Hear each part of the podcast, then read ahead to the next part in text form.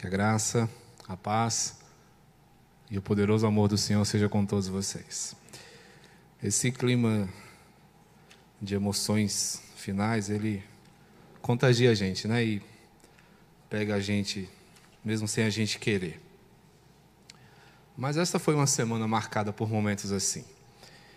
No último final de semana, nós estivemos né, junto com o reverendo Fábio, pastor Clésio, sua família, lá em casa, lá em Campos Belos. E foi um momento gostoso, mas forte, né? porque à medida que a gente vai dando esses passos, a ficha vai caindo e a gente vai percebendo né, que a mudança está de fato acontecendo. Não é realmente um momento fácil.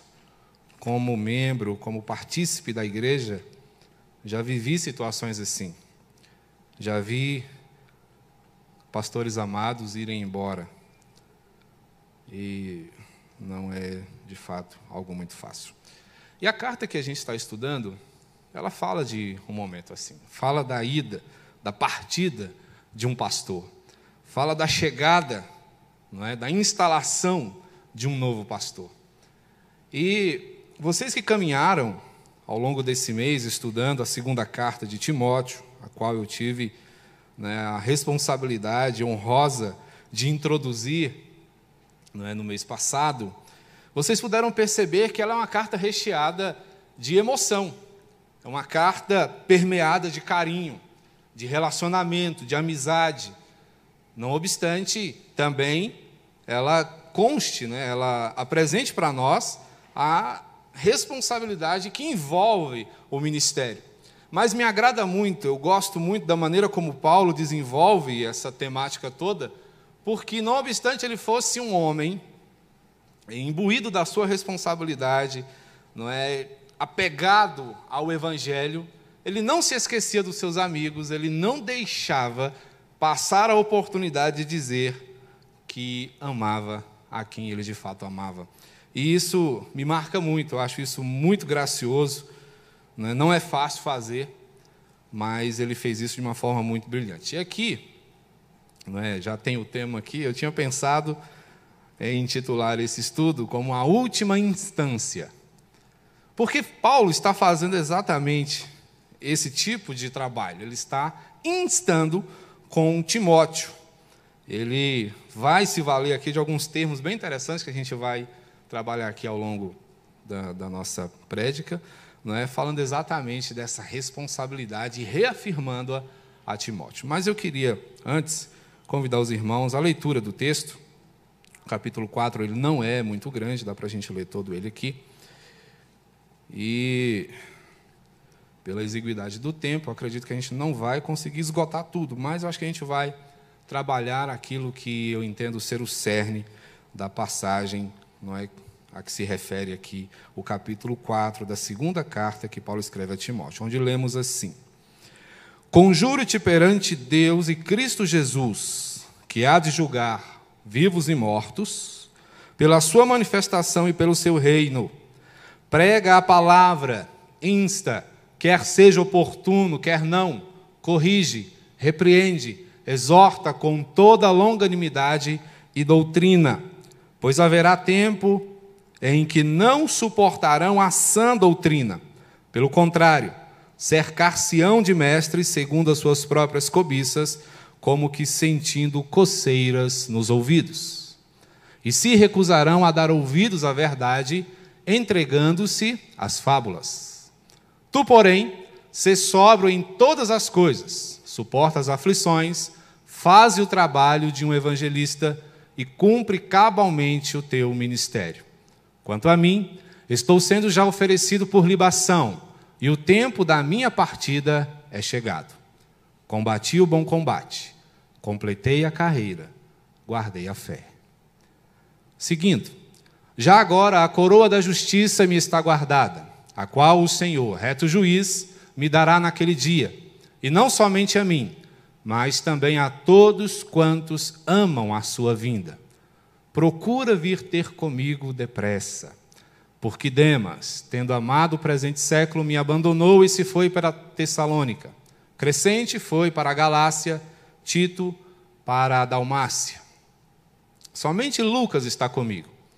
Toma contigo Marcos e traze-o, pois me é útil para o ministério. Quanto a Tíquico, mandei até Éfeso. Quando vieres, traze a capa que deixei em Troade, em casa de Carpo, bem como os livros, especialmente os pergaminhos. Alexandre, o latoeiro, causou-me muitos males. O Senhor lhe dará a paga segundo as suas obras. Tu, guarda-te também dele, porque resistiu fortemente às nossas palavras. Na minha primeira defesa, ninguém foi a meu favor. Antes, todos me abandonaram. Que isto não lhe seja posto em conta, mas o Senhor me assistiu e me revestiu de forças, para que por meu intermédio a pregação fosse plenamente cumprida e todos os gentios a ouvissem, e fui libertado da boca do leão. O Senhor me livrará também de toda obra maligna e me levará salvo para o seu reino celestial. A Ele, glórias pelos séculos dos séculos. Amém. Saúda Prisca e Áquila e a casa de Onesíforo. Erasto ficou em Corinto. Quanto a Trófimo, deixei-o doente em Mileto. Apressa-te a vir antes do inverno. Eubulo te envia saudações. O mesmo fazem Prudente, Lino, Cláudia e os irmãos todos. O Senhor seja com o teu espírito, a graça seja convosco. E o Senhor, meus irmãos, em nome e por amor de Jesus, nos ajude a compreender Sua palavra. Amém. A última instância, as últimas palavras. Sim, Paulo está encerrando o seu ministério. Mas ao encerrá-lo, Paulo faz uma solicitação urgente, isto é o que significa instância. O presbítero Marcos, aqui na condução do momento de louvor, falou exatamente disso, que o Senhor nos insta a adorá-lo. É uma solicitação, é uma ordem que requer urgência, porque de fato o tempo está passando, o tempo está acabando. Mas essa solicitação não é feita apenas de uma maneira urgente, mas também firme. É uma sentença um tanto quanto militar, porque Paulo insiste, o Senhor exige, porque o reino é iminente. Sendo assim, Paulo se dirige a Timóteo, levando Timóteo a fazer uma espécie de juramento. Timóteo, jure que você vai levar adiante, que você vai dar continuidade ao trabalho. Conjuro-te perante Deus. Esta é a palavra de Paulo, perante Cristo e diante do reino, a que você continue, a que você siga firme. E a última instância de Paulo tem alguns objetivos bem interessantes. O primeiro deles já está logo aqui, nesses primeiros cinco versículos que nós lemos já, e que vai nos mostrar o que Timóteo deveria fazer. E o que Timóteo deveria fazer é pregar com veemência. Jure para mim, Timóteo, que você continuará firme no trabalho da pregação. É bem interessante essa perspectiva de Paulo, porque, como vimos na introdução da carta, e vocês puderam confirmar isso no estudo dos outros capítulos, Timóteo era um menino de espírito fraco, era tímido, era um sujeito acanhado.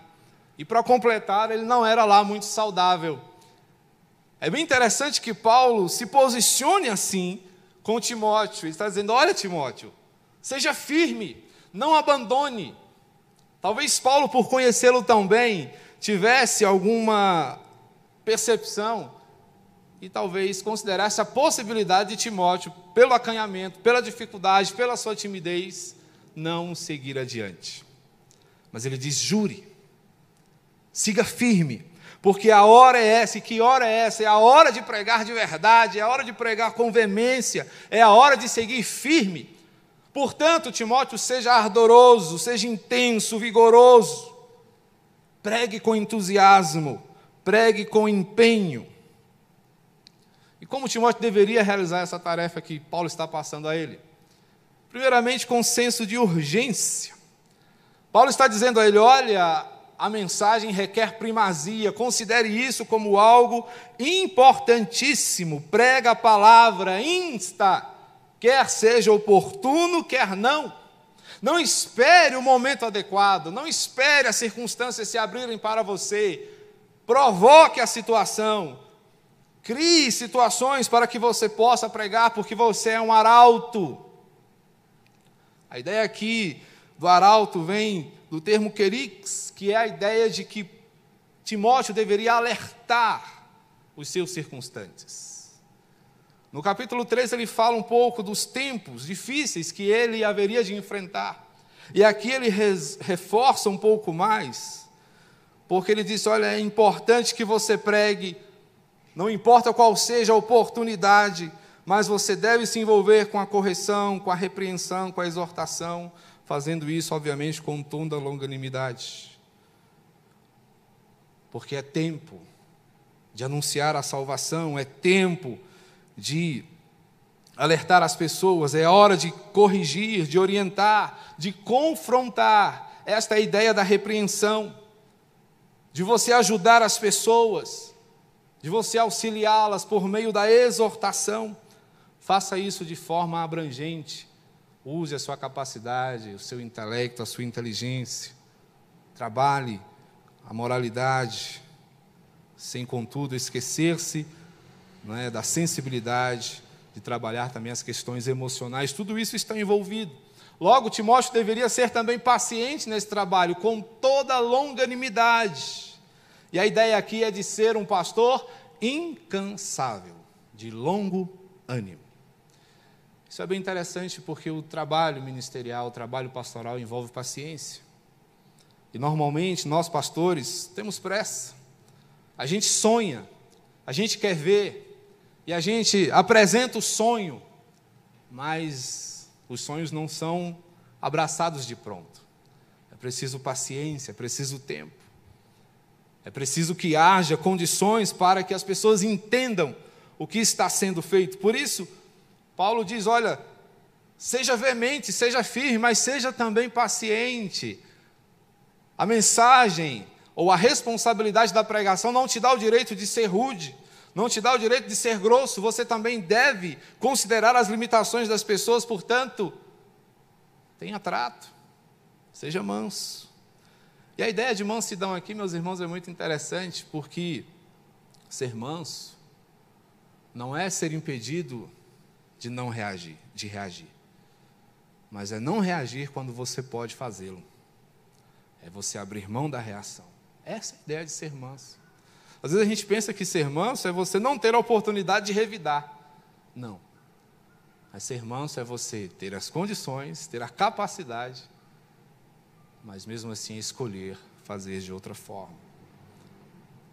Por isso, Paulo aconselha Timóteo a ser firme, mas também a ser paciente, porque isso lhe dará condições de ser constante e com equilíbrio ele conseguirá conduzir a igreja em firmeza e sensibilidade. Mas o que deveria constar da pregação de Paulo? Doutrina.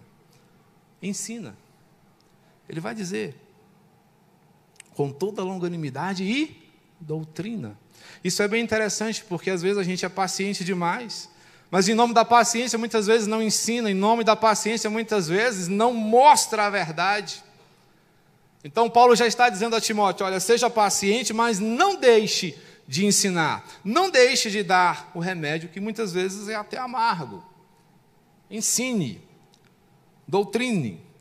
A ideia de pregar doutrinariamente. O que, que isso envolve?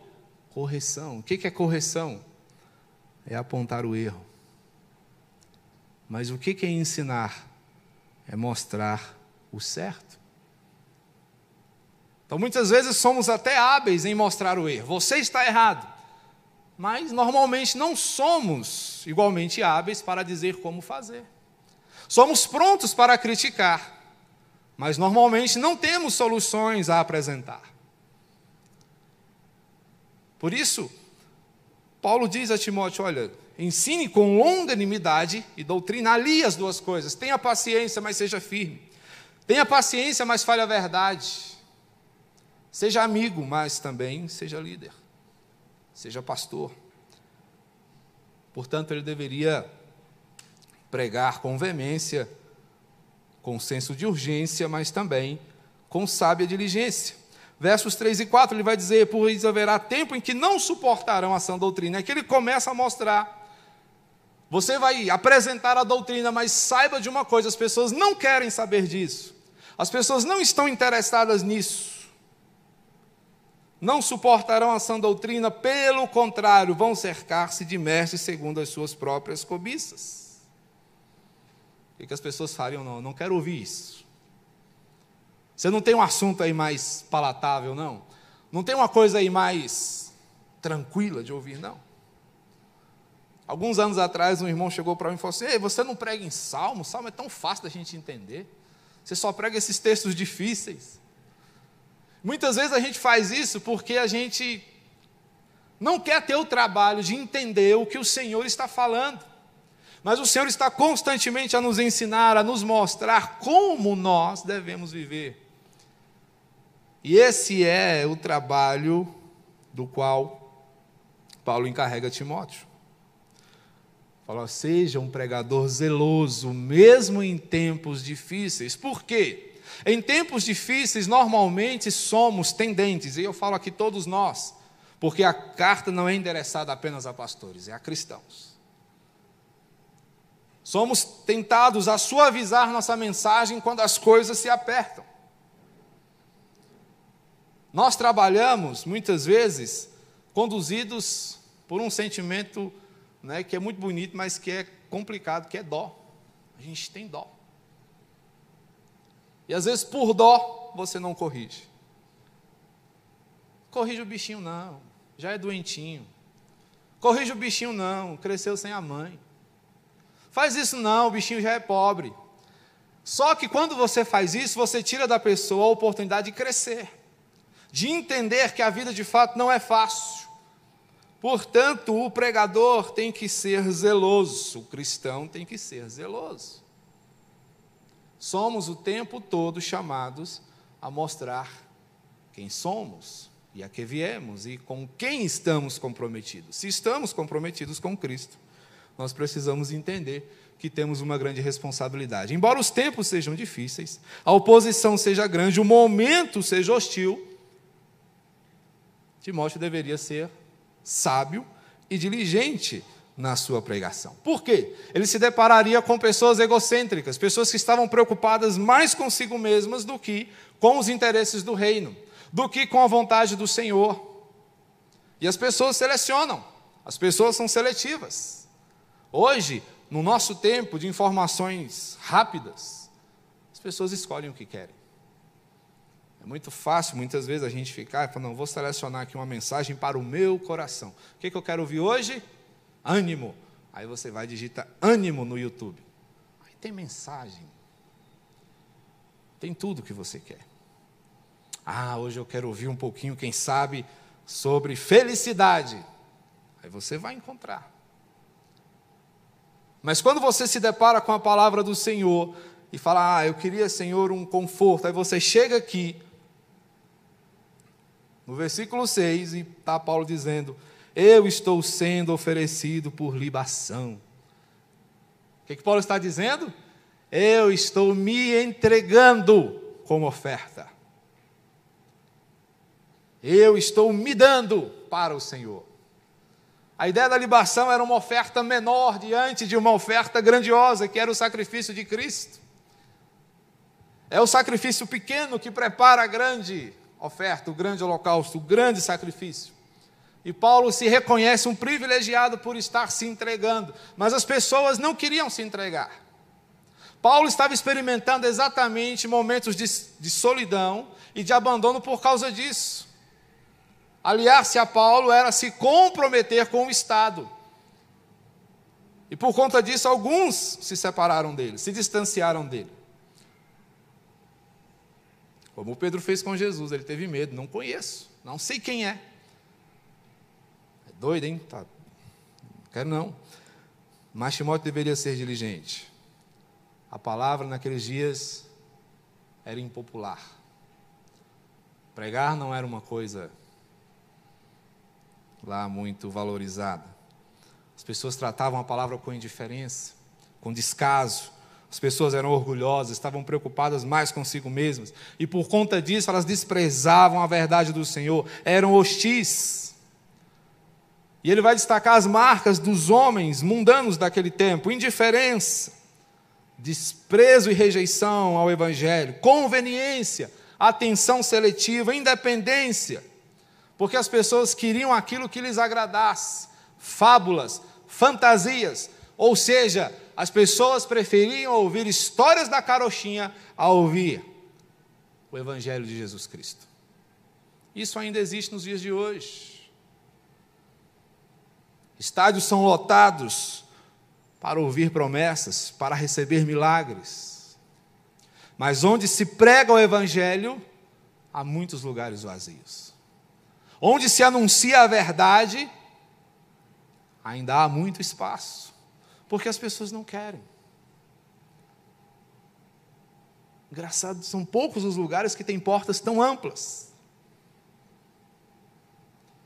Alguns anos atrás a gente viu aquele incêndio na Boate Kiss, em Santa Maria, no Rio Grande do Sul. A boate estava lotada, mas o que me chamou a atenção foi que quando o incêndio começou, não haveria espaço para que as pessoas pudessem sair. Então as pessoas entraram numa porta estreita, num lugar pequeno, para darem né, vazão à sua carne, aos seus prazeres. Mas a igreja tem quatro portas duplas e ainda tem tanto lugar. Portanto, é preciso ser sábio e diligente, mas também pregar com sábia competência. Paulo chama a atenção de Timóteo para que ele seja sóbrio na pregação. Tu, porém, ser sóbrio. Sóbrio em todas as coisas. E aí ele começa a enumerar: suporta as aflições, faz o trabalho de um evangelista e cumpra cabalmente o teu ministério. O que significa pregar com sobriedade? É entender que o mundo é volátil. Por quê? A volatilidade do mundo está ligada ao seu entorpecimento moral e intelectual. As pessoas procuram coisas que anestesiem sua mente. O mundo procura coisas que façam com que elas se esqueçam das responsabilidades. O Evangelho faz o contrário, o Evangelho nos chama a responsabilidade. O Evangelho coloca uma responsabilidade nas nossas mãos e diz: cumpra. As pessoas não querem isso, as pessoas querem uma vida mais fácil. Querem uma vida mais tranquila. E aí surgem os vícios socioculturais. E o que temos hoje é essa crise de integridade. Mas o cristão é chamado a apresentar o seu caráter, caráter transformado, caráter de Cristo. E aí vemos essa dualidade, uma vida marcada pela sensatez e pela loucura. Então, se você é um cristão, você é chamado a ser sensato e a lutar contra a loucura que vemos no mundo. Para isso é preciso sabedoria e competência e competência. Timóteo, seja resistente. Tenha a coragem de ser impopular. Isso aqui é um desafio, porque ninguém quer ser impopular. Desde os tempos de escola, a gente quer né, estar nas altas rodas. Eu fui daqueles que eram os. Ninguém ouvia a minha voz. Né, meu grupo era seleto, dois, três no máximo. E tinha os populares da escola, né? A galera que estava sempre na frente, que namorava todo mundo, né, aquela coisa toda. E a gente fica ali, puxa vida, né? esse negócio sem popular não é legal. Mas, Paulo diz a Timóteo: tenha coragem, meu filho, de ser impopular. Suporta as aflições. Não tenha medo, não se acovarde. Não afrouxe. Siga firme. Resista. Porque, como ele diz lá no capítulo 3, todos os que querem ser fiéis serão perseguidos. Então, a sua fidelidade necessariamente vai te colocar numa condição de impopularidade. Mas seja firme. Trabalhe evangelisticamente, ou seja, pregue o evangelho da verdade para que as pessoas sejam libertas. Essa é a sua responsabilidade, manter a chama acesa num mundo em que todos estão se apagando, em que todos estão se esfriando, em que as pessoas estão se tornando egoístas, em que os tempos são tão ruins, que a arrogância cresce, a desobediência, a irreverência toma cada vez mais lugar, seja o diferencial e termine o serviço, cumpra cabalmente o seu ministério, não largue pelo caminho, não deixe a obra pela metade, mesmo que muitos façam assim. E não é fácil, muitas vezes, você se perceber ficando sozinho, como Paulo estava. Paulo não estava pedindo a Timóteo nada que ele mesmo não estivesse atravessando. Olha, eu estou sozinho aqui, só Lucas vem aqui me ver de vez em quando. A prisão em que Paulo estava era uma prisão bem hostil. Se a pessoa precisasse de alguma coisa, ela tinha que pedir a quem ela conhecesse e pudesse então levar. E é por isso que ele está solicitando a sua capa, está solicitando os seus livros, está solicitando a presença de pessoas amigas. É por isso que ele está até mesmo pedindo que Marcos vá lá vê-lo. Se você der uma olhada em Atos, você vai perceber que houve um problema ali. Marcos era primo de Barnabé, começou a trabalhar com eles, mas numa determinada altura, Márcio falou assim: esse negócio não dá para mim, eu vou voltar. E aquilo deixou Paulo muito chateado. Eles vai voltar? Vou, então beleza. Aí, tempo depois, Paulo, não, agora eu vou de novo. Paulo diz, não, agora não precisa mais não. Aí Barnabé, que é isso, rapaz? Meu primo. Ele, não. E Paulo teimou tanto que Barnabé falou, não, então beleza, eu vou com ele. Você arruma outro. Ele escolheu Silas e foi. E agora, ele fala, não, traz, Paulo, traz Marcos. Ele é útil. Pode trazer. Então ele está aproveitando esse momento também para resgatar, consertar, restaurar algumas coisas. Mostrando a Timóteo exatamente que no desenvolvimento do ministério, havemos de considerar também as pessoas que estão ao nosso lado, que contribuem para o nosso trabalho. Então, mesmo que muitos deixem o trabalho pelo caminho e você comece a se sentir sozinho, não pare, porque o Senhor está com você. É um trabalho urgente e a urgência deve ser cumprida para que ela não dê lugar à emergência. O mundo estava em uma situação de urgência, caminhando para a emergência. E o trabalho que impede o mundo de cair numa situação de emergência é a pregação. Muito embora nós já possamos até afirmar que a situação do mundo é de emergência. Porque o tempo está acabando. Por isso, a necessidade de uma pregação veemente, de uma pregação forte, de uma pregação séria. E nós, meus irmãos, cada um de nós, vocês e eu, somos os responsáveis por isso. Tudo que você aprendeu ao longo da sua vida cristã é o seu conteúdo na mensagem. Muitas vezes a gente, ah, eu não tive o que falar, você tem. Você tem. Nós nos arrogamos muitas vezes, nos orgulhamos de sermos bem ensinados, de sermos bem, bem, preparados. E para que você acha que todo esse preparo te é dado? Para que você acha que bons sermãos foram pregados? Justamente para que você, diante do mundo, diante de quem não conhece a Cristo, possa falar acerca dele com propriedade. Pedro vai nessa linha também, devemos estar sempre prontos a dar razão de nossa fé a qualquer pessoa. Então, a última instância requer uma pregação veemente, mas também promover a sequência. Timóteo deveria pregar com veemência, mas também promover a sequência. Aqui nós estamos vendo, meus irmãos, uma troca de turnos. Dois soldados trocando turnos. O velho soldado encerrando o seu turno, recrutando um novo soldado para dar sequência ao trabalho. Paulo está encerrando, Timóteo começando. O velho tutor está findando a sua carreira, ofertando a sua vida, obedecendo até a morte, cumprindo a sua missão. E Paulo cumpre a sua missão de forma excelente. Para muitos, Paulo seria um fracassado. Quem é que gostaria de ter um pastor presidiário? E pensando, é interessante a gente perceber, hoje a gente vê as facções sendo comandadas dos presídios.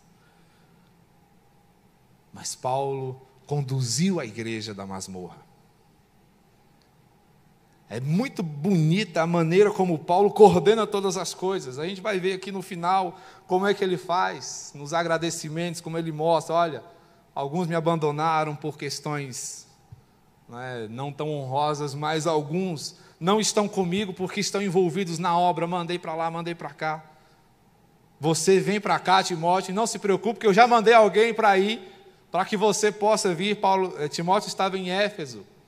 E pode ser que o convite de Paulo deixasse um tanto quanto preocupado. Poxa, mas e a igreja, como é que eu vou fazer? Ele disse, não se preocupa não.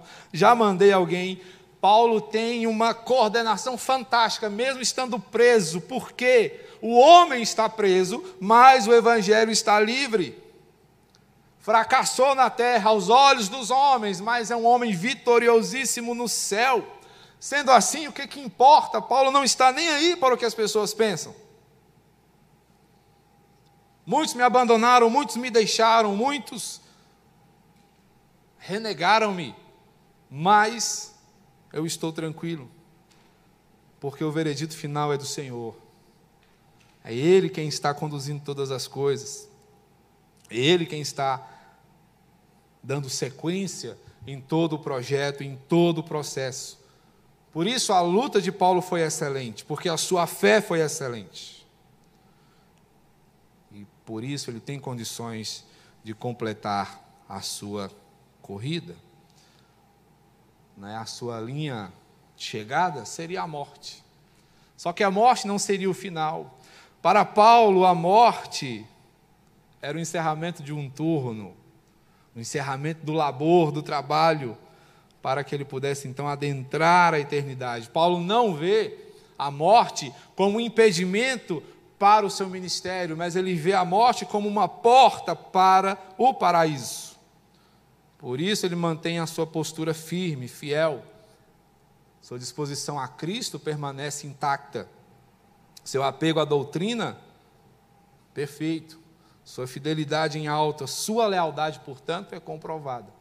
E ele apresenta todas essas coisas como exemplo, como incentivo a Timóteo. Fala, faça como eu fiz, dê sequência. Por isso eu te conjuro. E Paulo tinha toda essa tranquilidade, irmãos, porque Paulo não tinha uma coisa que ainda nos afeta muito, que é o sentimento de perda.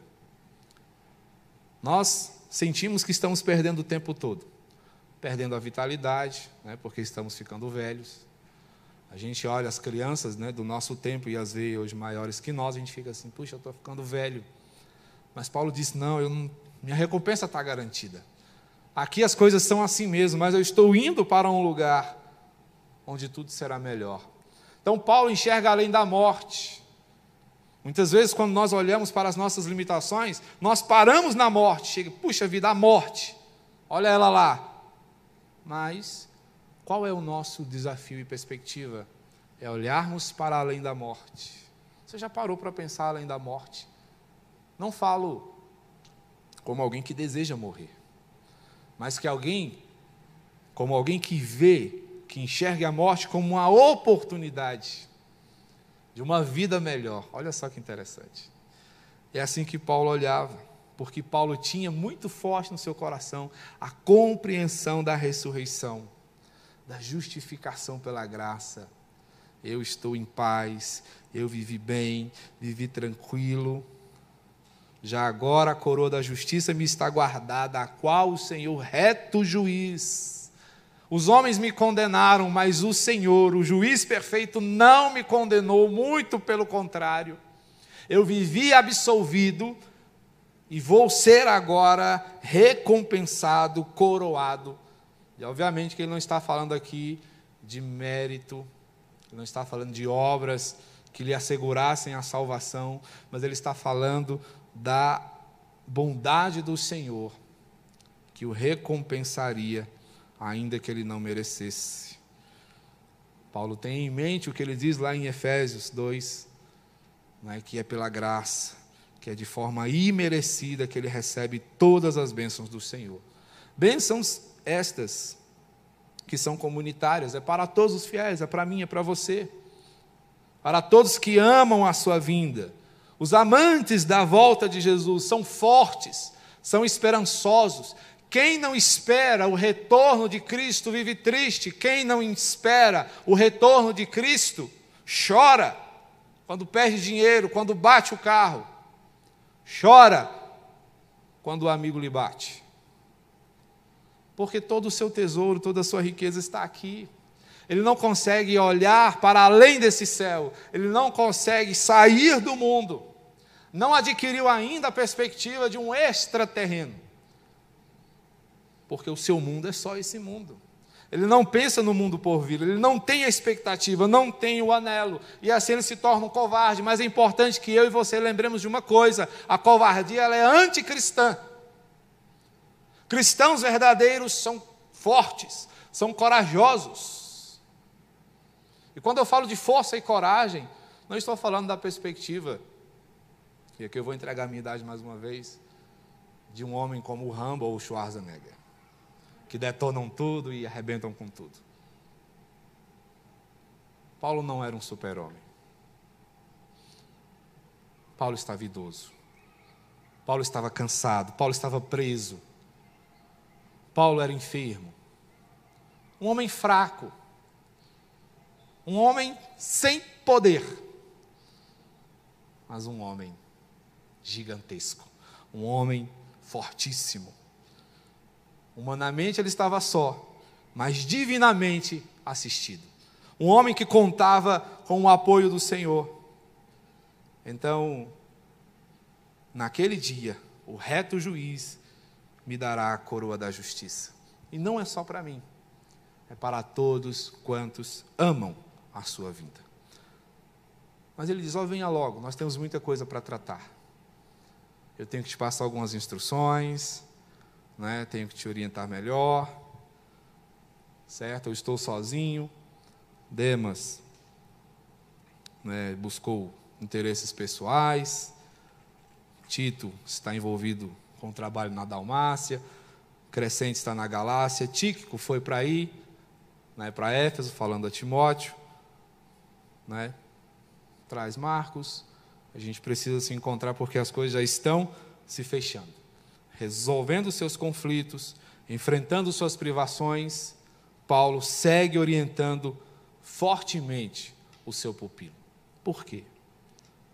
Porque esta, meus irmãos, é a perspectiva de um homem que conhece a vontade do Senhor. Paulo, quando diz a Timóteo, suporte aflições, ele mesmo diz: Eu estou suportando traições. Alexandre, aquele cara, aquele latoeiro, me abandonou, me delatou. É? Provavelmente ele entrou nessa de delação premiada para não ganhar a hostilidade do Estado, entregou Paulo, causou-me muitos males. E ele ainda fala: cuidado com ele. É? Mas ele segue enfrentando a ingratidão, é, o abandono dos amigos, o julgamento equivocado. Paulo estava sendo tratado né, como um criminoso, sendo que na verdade ele não era né, mas ganhou a algeriza de Roma por causa da loucura de Nero, né, mas ele segue assistido por Deus. O que é mais interessante a gente perceber é que em tudo isso Paulo não apresenta nenhuma frustração. Paulo não se autocomisera. Paulo não se faz de coitadinho, porque ele sabia quem estava com ele. Os homens o deixaram, mas o Senhor seguia firme. Era a sua companhia no vale, na cova, na masmorra. Por quê? Deus é aquele que sempre encoraja seus filhos. Paulo sentia-se capacitado pelo Senhor. E dessa capacitação ele compartilhava com Timóteo. para que ele pudesse dar sequência, para que ele pudesse seguir em frente, fazendo o trabalho do Senhor. Paulo sentia-se livre e a morte seria, como assim, por assim dizer, o fechar com chave de ouro. Paulo não seria liberto da morte, mas na morte. Há um trecho do filme que relata, né, retrata a vida de Paulo, em que alguns irmãos estão presos e serão lançados no circo de Nero, as feras. E quando Lucas fala com eles o que ia acontecer, eles se desesperam e Lucas diz: calma. Vai doer, mas será só um momento. Essa mesma convicção Paulo tem. A dor da lâmina não seria sentida por muito tempo. Porque ao fechar os seus olhos na terra, ele abriria os seus olhos na eternidade. Pensando neste momento da sua vida, William Barclay, que é um comentarista bíblico, vai dizer assim: sempre é melhor correr perigo por um momento e estar a salvo para a eternidade, do que estar a salvo por um momento, mas exposto a uma eternidade de condenação. Para Paulo, a morte lhe abre as portas do paraíso e ele adora. Ele encerra a sua vida cultuando a Deus. Tudo isso porque Paulo entendia uma coisa decisiva, irmãos, que eu e você precisamos saber. Cristo é suficiente para nós. Nós não precisamos de mais nada. Paulo foi perdendo aos olhos humanos, perdendo, perdendo, perdendo, mas à medida que ele perdia sua liberdade, seus amigos, suas posses, ele se enriquecia, porque ele percebia a presença pessoal de Cristo ao seu lado. Ele percebia que o melhor do Senhor já havia chegado e estava com ele. Portanto, eu e você temos, diante de um estudo tão enriquecedor, uma responsabilidade muito grande. Não podemos nos calar. Nossa pregação deve ser clara, deve ser veemente, deve ser contextualizada. Você deve falar ao mundo hoje o que ele realmente precisa. E o que o mundo precisa é o que você tem. É o Cristo que você conhece. E que sempre nós estejamos empenhados em promover esta sequência até que Cristo volte. Paulo parte deixando para nós estas últimas palavras, a sua última instância, para que eu e você não esmorecêssemos no trabalho do Senhor que Ele muito, muito, muito te abençoe e te enriqueça a cada dia para que você possa sempre fazer a diferença no mundo, ainda que este mundo desconheça o Deus que você ama. Amém? Vamos orar? Bendito Senhor, tem de nós, ó Pai, misericórdia.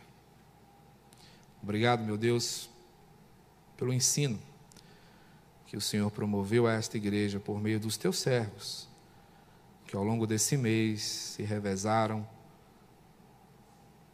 na árdua, porém gratificante tarefa de ensinar a tua igreja.